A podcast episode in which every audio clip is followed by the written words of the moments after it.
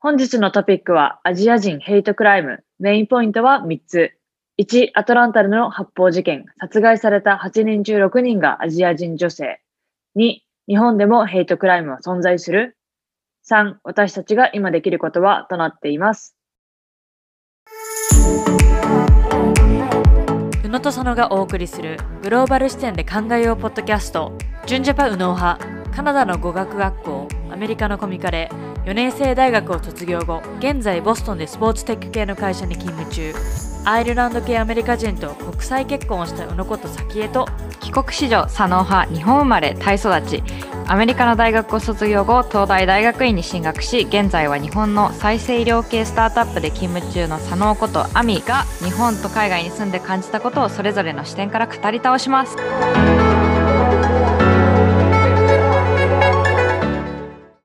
皆さん、こんにちは。本日は先日アトランタで起きたアジア人へのヘイトクライムの事件についてお話ししたいと思います。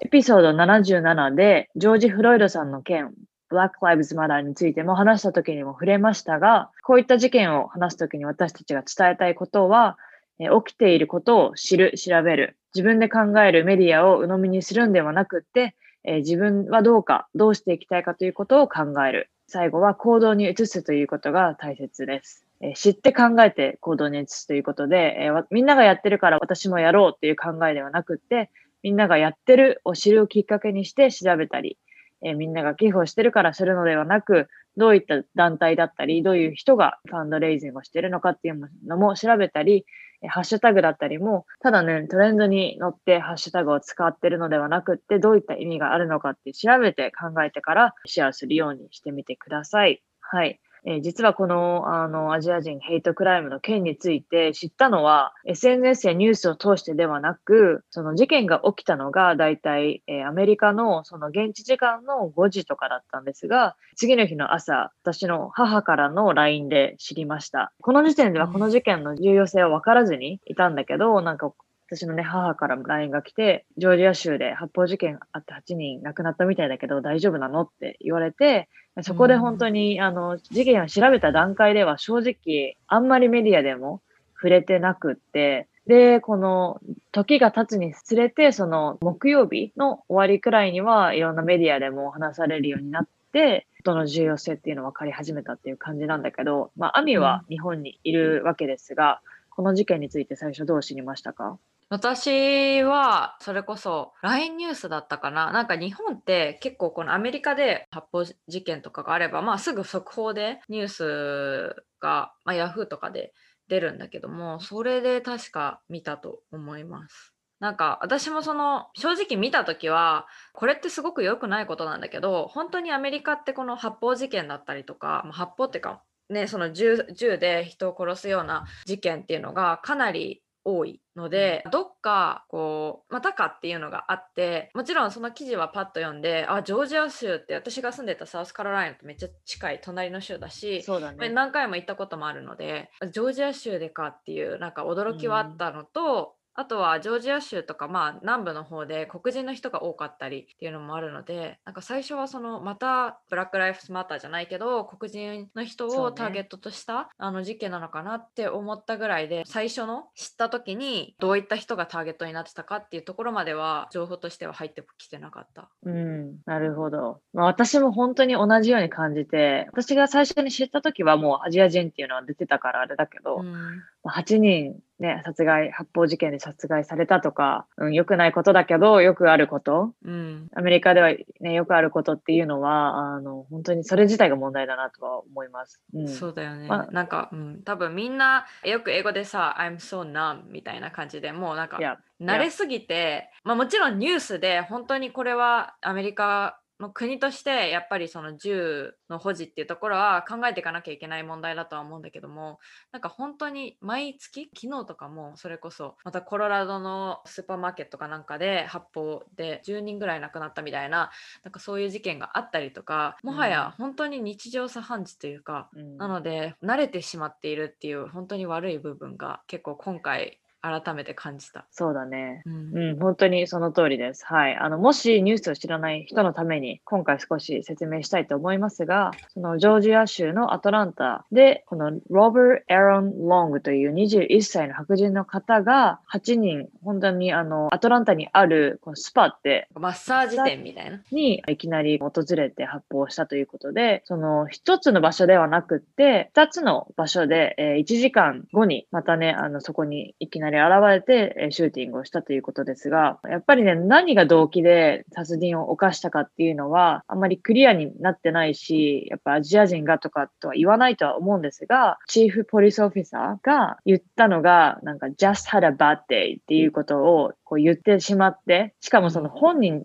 殺害したその容疑者じゃなくって、警察官が言ったから、もうすごいそれが、ね、just had a bad day って、ちょっと気分悪い日だったから、8人も殺したのかよっていうことで、あの、まあもちろん、もちろんアジア人の人たちは、これがかなりショッキングな一言で、うん。で、この先週末はかなりあのデモとかもいろんな各地で行われてたんですが、私もそれを聞いたときは、言ってはいけないことでしょって、かなり思いました。で、うん。あの、まあ、もう一つのモチベーション、動機としては、その容疑者が警官に言ったのは、彼自身がなんかセクシュアルアディクション、日本語だと性的依存というと思うんですが、まあ、それがあったから、依存をなくすためにスパに行ってシューティングしたとか、ちょっと意味のわからないようなことも書いてあったりして、ニュースではアジア人だから殺害をしたとかっていうのは言ってないんですけれども、まあ、何をともあれ8人中6人はアジア人なので、まあ、アジア人からしても、アジア人じゃない人からしても、これはショッキングな出来事でした。うん。うん、まあ日本でもこういう感じであのニュース的には取り上げられてますか？そうね、その後はまあちらっと見たのではアジア人が亡くなったっていうふうに報道されていたけど、でも、まあ、正直そこまで大々的なニュースになってるかって言われたら、まあ、なってないっていうのが現状かなと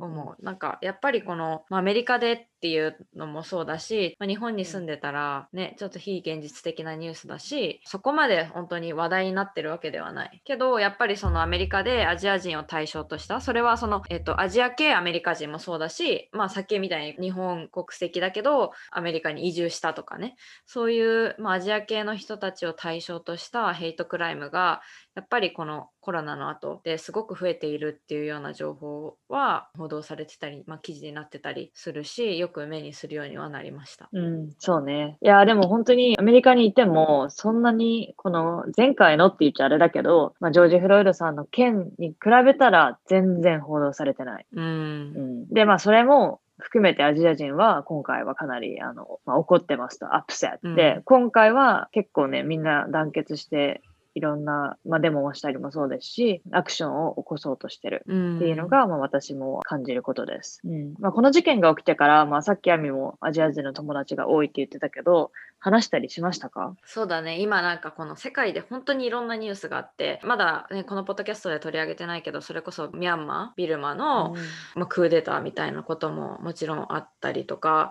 でそのことに関してはビルマ人の友達とオンラインだけど話したりとかで今回このアメリカで起きた事件に関しては私も当時アメリカ住んでた時にやっぱりアジア系の友達ってすごく多かったしアメリカ国籍じゃないんだけどあの留学生として一緒に大学に入ってその後まだアメリカに残ってる友達とかも何人かいたりするのでその子たちとはもちろん連絡取ったしその中で一人はジョージア州に住んでる実際えーに住んでる子がいたので、その付近にいたとかそういうのも一切ないんだけどやっぱりその日々危険を感じるとかっていうのはちょっと聞いてみたりはしたけど、やっぱりみんなどことなく不安を感じてるかなっていうのはちょっと話してて思っててやっぱりその自分が実際にこうターゲットとされたとかなんか本当に死ぬかもみたいな思うような出来事があったわけではないんだけどこういう事件があったりとかトランプさんがずっとチャイナバイラスって今回のこのコロナウイルスのことをチャイナバイラスウイルスっていうのをすごく言ってたっていうのもあってまあアジア人に対するヘイトクライムが去年から比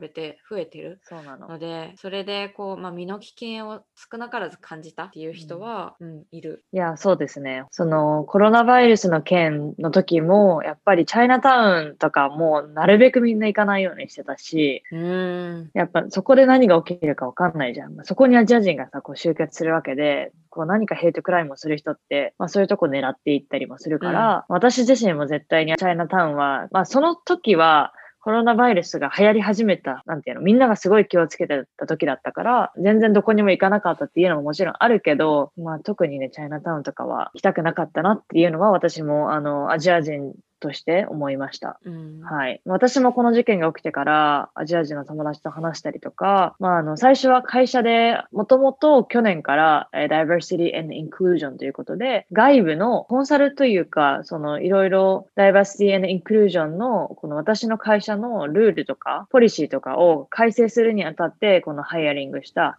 コンサルのグループがあって、まあ、その人たちを含めて、このアジア人同士で集まりました。まあ、どういうふうに感じてるかとか、家族は大丈夫かとか、こういろいろ話して、やっぱりね、一人で考えると、こうみんなこう沈んでたし、まあ、アミもさっき言ってたように、なんか、ナム、この、もう感覚がまただみたいな風に、まだ感じてるけど、でも、集まることによって、ちょっとポジティブに考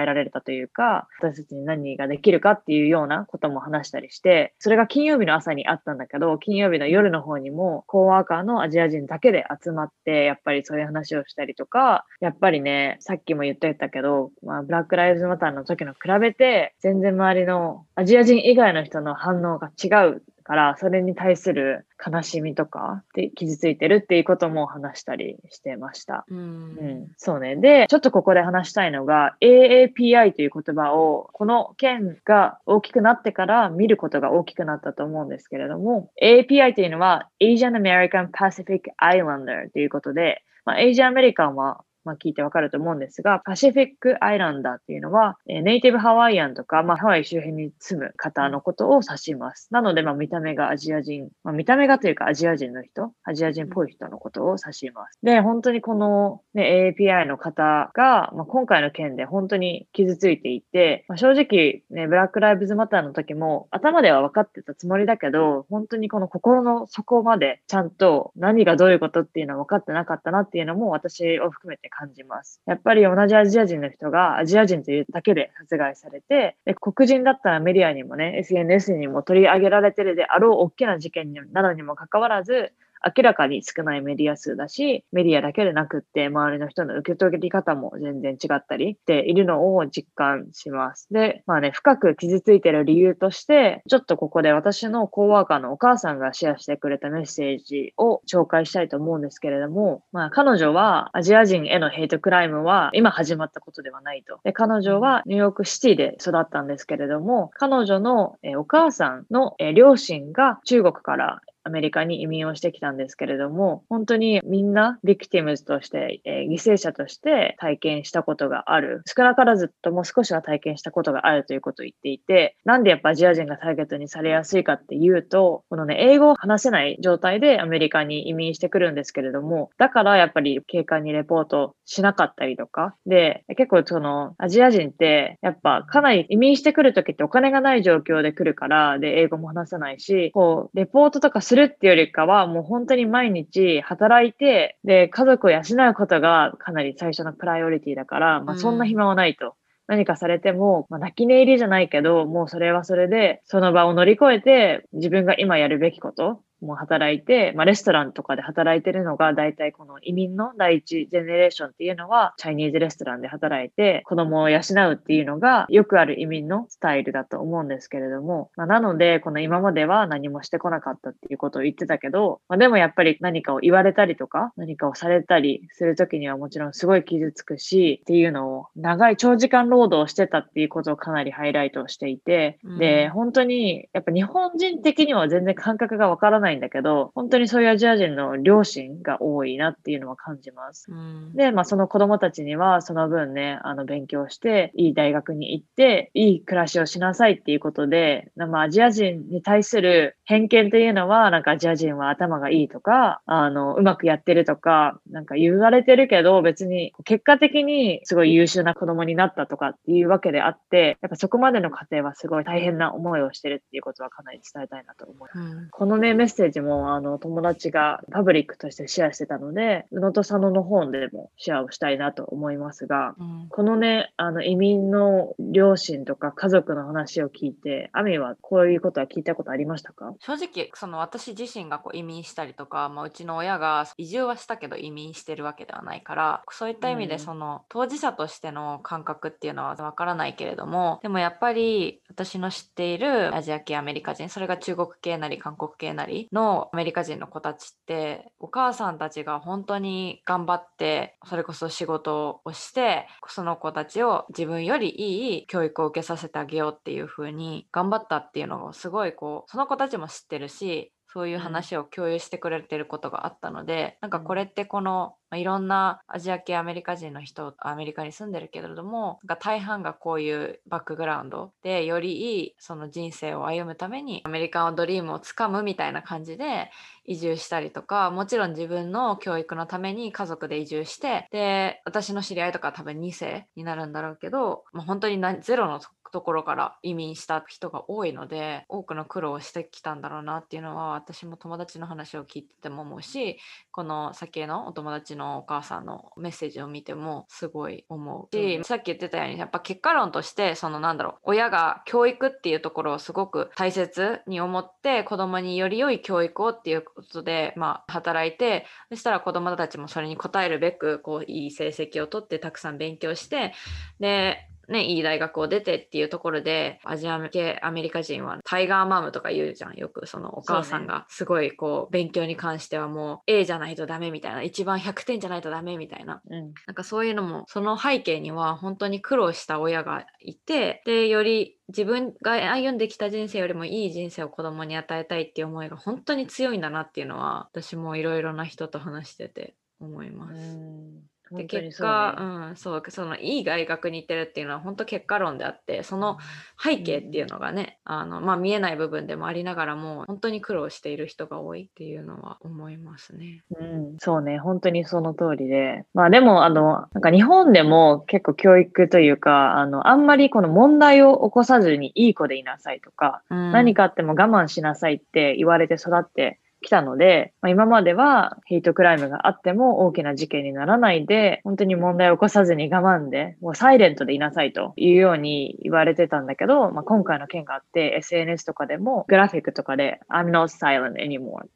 こう言ってる、シェアされてるポストとかもかなり見ます。ううんん、そうですね。はい。あの、では、その Black Lives Matter の件のエピソードの後半でも触れていますが、アジア人ヘイトクライムについて少し話したいと思いますが、まあ、アミは今までタイもそうだし、アメリカも住んでたと思うんですけれども、え今までヘイトクライムを感じたことはありますか？私自身は正直ターゲットとなったことはないかなと思います。でも大学にいる時に私じゃなくてなんかご飯を食べてた時に隣に中国人の子たちが4人ぐらい男の子で座っててでもちろんその中国語で話してたの。したらそのそばに座ってた白人の子たちが、まあ、中国語をバカにするようなチンチョンディンドンみたいな感じで言って、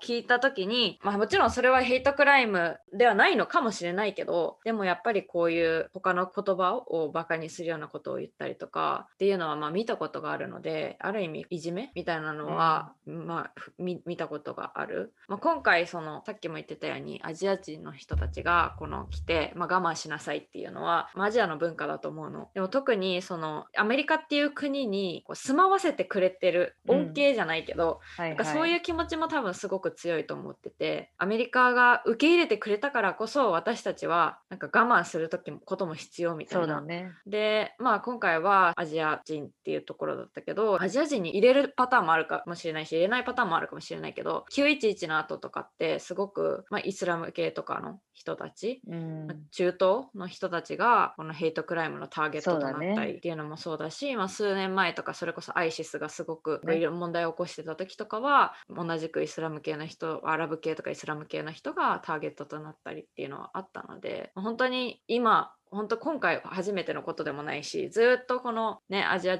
系の人だったりイスラム系の人っっていうのを対象にヘイトクライムっていうのは行われてたけど、まあ、私自身は感じたことはない。うんうんうんはいまあ、私も自分自身には感じたことがないです。うんでもやっぱり兄が言ってたように中国語で話してるのをバカにするとかなんかそういうことで言うと私もあんまり日本語でベラベラ話したくないなっていうのはなんか最初の数年間はかなり思ってた。なんかうん。英語を話さないことをバカにされるような気がしてバカにされたくないって思ってたから日本語は話さないような環境に身を置いてたしこのどうにかこの自分がインターナショナルってことを下に見下されないようになんか戦ってた気がする。うーんすごいこう気持ち的にもかなりトゲトゲしてたし自分の身は自分で守るというかこの自分のアイデンティティをかなり押し殺してこういかに白人に近づくかみたいなカルチャー的にもそうだしみんなにもそうだしそれは思ってたかも知らないうちに。うーんあでもなんかそう言われると私もそれはある気がする。うんそれこそ日本人の友達とは日本語を別に極力話さないようにというか大きな声で話さないようにしたりとかっていうのはしてたのかなって今なんか言われてふとうん思い当たる点があるなと思いました。なんか別にさ私たちはアジア人ヘイトクライムされたわけじゃないんだけどなんでこう考えるんだろうって思ってたのはやっぱりなんかどこかそういうふうに感じてた部分はあるのかなって思ったね。うー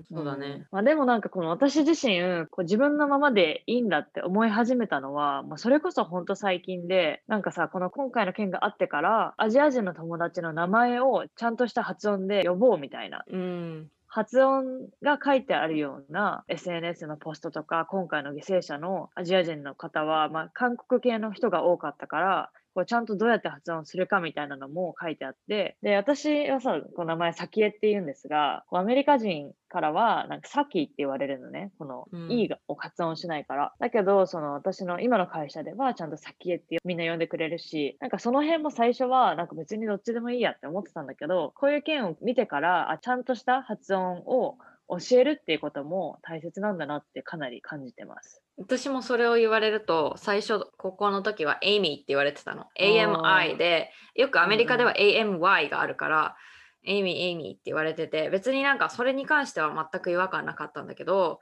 ふとある時にいやエイミーじゃないなみたいな 思って、うんうんうんそれからあのもうアーミーっていう風に言うしで、まあ、まだやっぱりエイミーって言われる時もあるからその時はいやエイミーじゃないっていう風にうん言うようにはしてる。そうね。本当に、それこそ会社で食べるランチとかも、まあ私は別に気にせずに自分の食べたいもの食べてるけど、なんかすごいアジアっぽい食事は持ってかないとか、あんま会社ではもしかしたらないかもしれないけど、あの学校に行ってた時とかは、よくある話だと、ハイスクールとかのランチで、お母さんが作る食べ物を食べたくないと、アジア人の子はね。うこんのライスとなんとかとじゃなくってサンドイッチにしてとかなんかバカにされるからってそういう話もよく聞くしうん。やっぱりこの自分のこのアイデンティティとか自分が本当に好きなものとか生まれ育ったものを押し殺して生きてるのは、ね。これは正しくないっていうのはすごい思そうだね。そう言われてみればやっぱり本当にずっとこのアジア人それこそインド系もそうだし、あうん。まあ、イスラム系とかもそうだしまあ東南アジアとか、まあ、日本韓国中国とかもみんなその辺は押し殺してるんだろうね。うん。でこの人ってさこう見慣れないものとかに対して、まあ、拒絶反応までいかなくてもなんか何それってすごいちょっとこういいようには捉えないっていうのが多分ファーストインプレッションだと思うんだけどやっぱそういうので日本の、まあ、それこそさちょっと納豆とかさちょっと匂いがするもう。のだったりとか、まあ、見た目がちょっと、まあ、見慣れないようなものとかだと周りに嫌な顔をされちゃう。でそれでまたそこがこうあ私はどう頑張ってもアメリカ人にはなれないんだとか私はなんかどう頑張ってもこの白人にはなれないんだみたいななんかそこをこうリマインドされるというか、うん。うん、なんかそれはこうあるっていうのは聞いたことがある。まあ、その白人になれないんだって思うこのネガティブにちょっと感じる部分はなくしていこうっていうのが今回の動きで、自分は自分のままでいいんだとかうん。なんか Your culture is beautiful みたいな感じでこう言ったりとか本当にこの今回の件があってからアジア人のビジネスをサポートするような動きとかもあったりしています。うん。まあ、ちょっとアジア人のヘイトクライムのリサーチについても紹介したいんですけれども、このレポートがありまして、これが去年の3月19日、2020年からえー今年の2021年の2月28日までのレポートなんですが、アジア人ヘイトクライムの件が3795件ありました。でそのうちの68%は、まあ、言葉でのハラスメントです。で、まあ、その他は、シャーニングって書いてあるんですが、まあ、これって無視されるとか、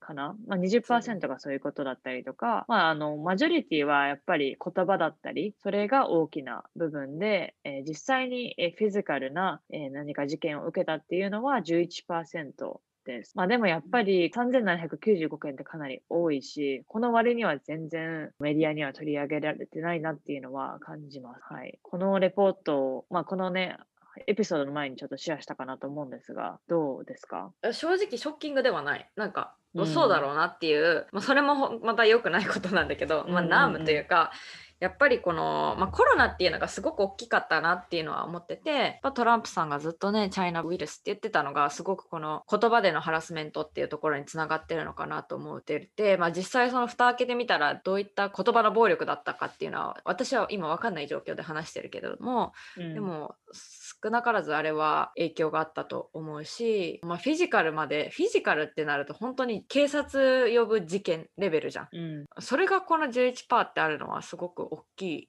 結構大きい数だと思うしだ、ね,、って30何件以上あるわけでしょ、うん、40件近くあるってことは歩くのも怖いじゃん。外を歩くのも。うん、だからフィジカルが逆に11%っていうのは私はびっくりしたけど、まあ、この3700っていうところはうん。驚かないよね、うん、私も本当に同じ感じで、まあ、だけどなんか1月とか2月に何人か本当にアジア人のヘイトクライムがあってでちょっとこのお年寄りの方が、うん、いきなり街に歩いてて、この暴力を受けるっていうのがもう動画とかにもビデオにも収められてて、それが SNS 回ってたりして、それを見たときすごいショッキングだったの。で、まあ、今回この件があってから、他のあのヘイトクライムが今まで自分もありましたっていうのをシェアしてる人とかも見たんだけど、やっぱりこの私たちぐらいの20代ぐらいの男性がバーで普通に飲んでたら、その白人のグループに集団にいて、この、まあ、バーの中じゃなくて確か外だったと思うんだけど、すごいボコボコにされたりとか、で、そこでなんか、whites are better than Asia みたいな、better than you みたいな感じでも言ったりも、言われたりもしたんだって。まあ、そういうのもね、すごい、あの、その人も実は一件だけじゃなくて、その数ヶ月後にまた同じ人たちから暴力を受けたっていうことも言ってて、もうこの町には住めないと。で、もう引っ越したみたいな話をしてたりとかもあって、うん、いや、なんか、まあ、もちろんそのヘイトクライムも暴力的なのもあるし、言葉でとかもあるけど、まあ、これが存在するっていうのは、ちょっと私もアジア人としては、まあ、自分の身に起きる可能性もあるっていうことだし、うん、うんかなりショッキングです。では、え日本での話をしたいと思うんですが、まあ正直あんまりヘイトクライムっていう言葉自体は日本では聞かなかったと思いますが、まあ、日本でも正直他のアジア人に対してヘイトクライムとまではいきませんが、ちょっと差別的な言葉を発したりとかも、えー、そういうことも見たりもすると思うんですが、アミもそういうことは感じますか？そうだね。やっぱりなんかヘイトクライムっていうと本当にすごく大きな罪みたいな感じのイメージを私はこうパッと思い浮かぶので、なんかそういった現場を見たことはもちろんないんだけど、でも、まあ、よくニュースであるようにさ、このコロナの前に中国人が来て、まあ、その人たちの態度も悪かったのかもしれないけどこう中国人お断りっていう風にレストランに書いたりとか、うん、特定の国籍の人だけは入らないでくださいとかあとは、まあ、在日韓国人とか、まあ、2世とか3世とかの人。でやっぱりこう名字を見てあれ？日本人じゃないなってわかるじゃん。なんかその時にその人に対してあの、まあ、偏見があったりとかっていうのは少なからずまだまだあると思うしそうだね。やっぱり日本でもあるかなとは思うけどでもあんまりこの公の場で見るようなことっていうのはないしそれこそ日本で何人も銃で殺害するとかそういうレベルの事件はないので、ね、やっぱりまだ明るみにあんまり出てきてないような事件だったりとかまあ差別っていうのは多いのかなっていうのは正直このアメリカのね3700っていうのも見てやっぱり日本でもあるんだろうなっていうのは私は思いました。そうだねいや、本当にその通りで、なんか最近でこそ芸能人の人とかも、なんか自分はお母さんが在日韓国人ですとか、もう言ったりとか、あの、してるから、まあなんていうの、前よりは良くなったというか、偏見はなくなりつつあるのかなとも思うけど、でもやっぱり朝鮮人っていう言葉もあったりとか、私も少なからずはちょっと差別的に見てた時もありました。うん。うん。っていうかアメリカに来てこう自分が外国人として異国の国で暮らし始めてやっとその人たちの気持ちが分かるようになったかな。だからずっとこう日本にいると、いやあの人はね韓国人だからとかこう言ってうん思ってしまう自分もかなりいたし難しいよね。こう言葉で言っても結局さこう日本人として日本にずっと住んでるとマイノリティとしての体験もしたことないから、絶対わからないし、うん。まあだけど、私たちにもできることはたくさんあると思います。うんなんか一つ、私のまた違うコワーカーの話をしたいんですけれども、その子はまあ、アメリカに中国人ファミリーとして住んでいいるんだけど、かなりこの白人しかいないようなえーネイバーフットでうん街に住んでいて、で、チャイニーズニューイヤー、ルーナーニューイヤーの時とか赤いさ、デコレーションとかいろいろあると思うんだけど、やっぱりそういう時もお母さんに絶対家の外にはデコレーションをするなと。もうあの周りの人から、うん。ここはチャイニーズの家って分かられると何されるか分からないから、もう家の中だけしかデコレーションはしちゃダメだって言われてて、えーうん。なんかそれってさ、すごい悲しいじゃん。そういうことも考えなきゃいけないのかって私は思ったし、だけどちょっとこれをね、日本に置き換えて考えてみたら、なんかこういうことを例えば、なんか近所のお家がしてたら、なんか子供たちとか、なんか言ったりすると思うんだよね。まあもちろん大人の人もさ、なんかそこは中国人の家だからとか、ちょっと思ったりするかもしれないけど、うん結構さ、子供とかってピュアに何か言ったりする時もあると思うんだけど、だからなんか、こう、あアメリカで私の友達の話を聞くと、えー、これひどいって思うけど、日本でそういうことがあったら、なんか、ああ、日本でも隠してる人たちはたくさんいるだろうなっていうのは思いました。うんそうだねいると思うだからやっぱり私たちがこの、まあ、私は今日本人として日本に住んでるから見えない部分っていうのはたくさんあると思うんだよね。そのマイノリティの人しか見えてない世界っていうのはたくさんあると思ってて。なのでこの逆にどういったことが起きてるのかっていうのは見えてないから、まあ、どこに行けばそういうのが知れるのかとかも知りたいしなんかもっとこういう現状、まあ、日本の現状っていうのも知っていかなきゃいけないなっていうのはすごく思ってます。そうね。では、まあ私のようにね、海外に住んでる日本人は、この今回の事件が人事だと思わずに捉えてほしいし、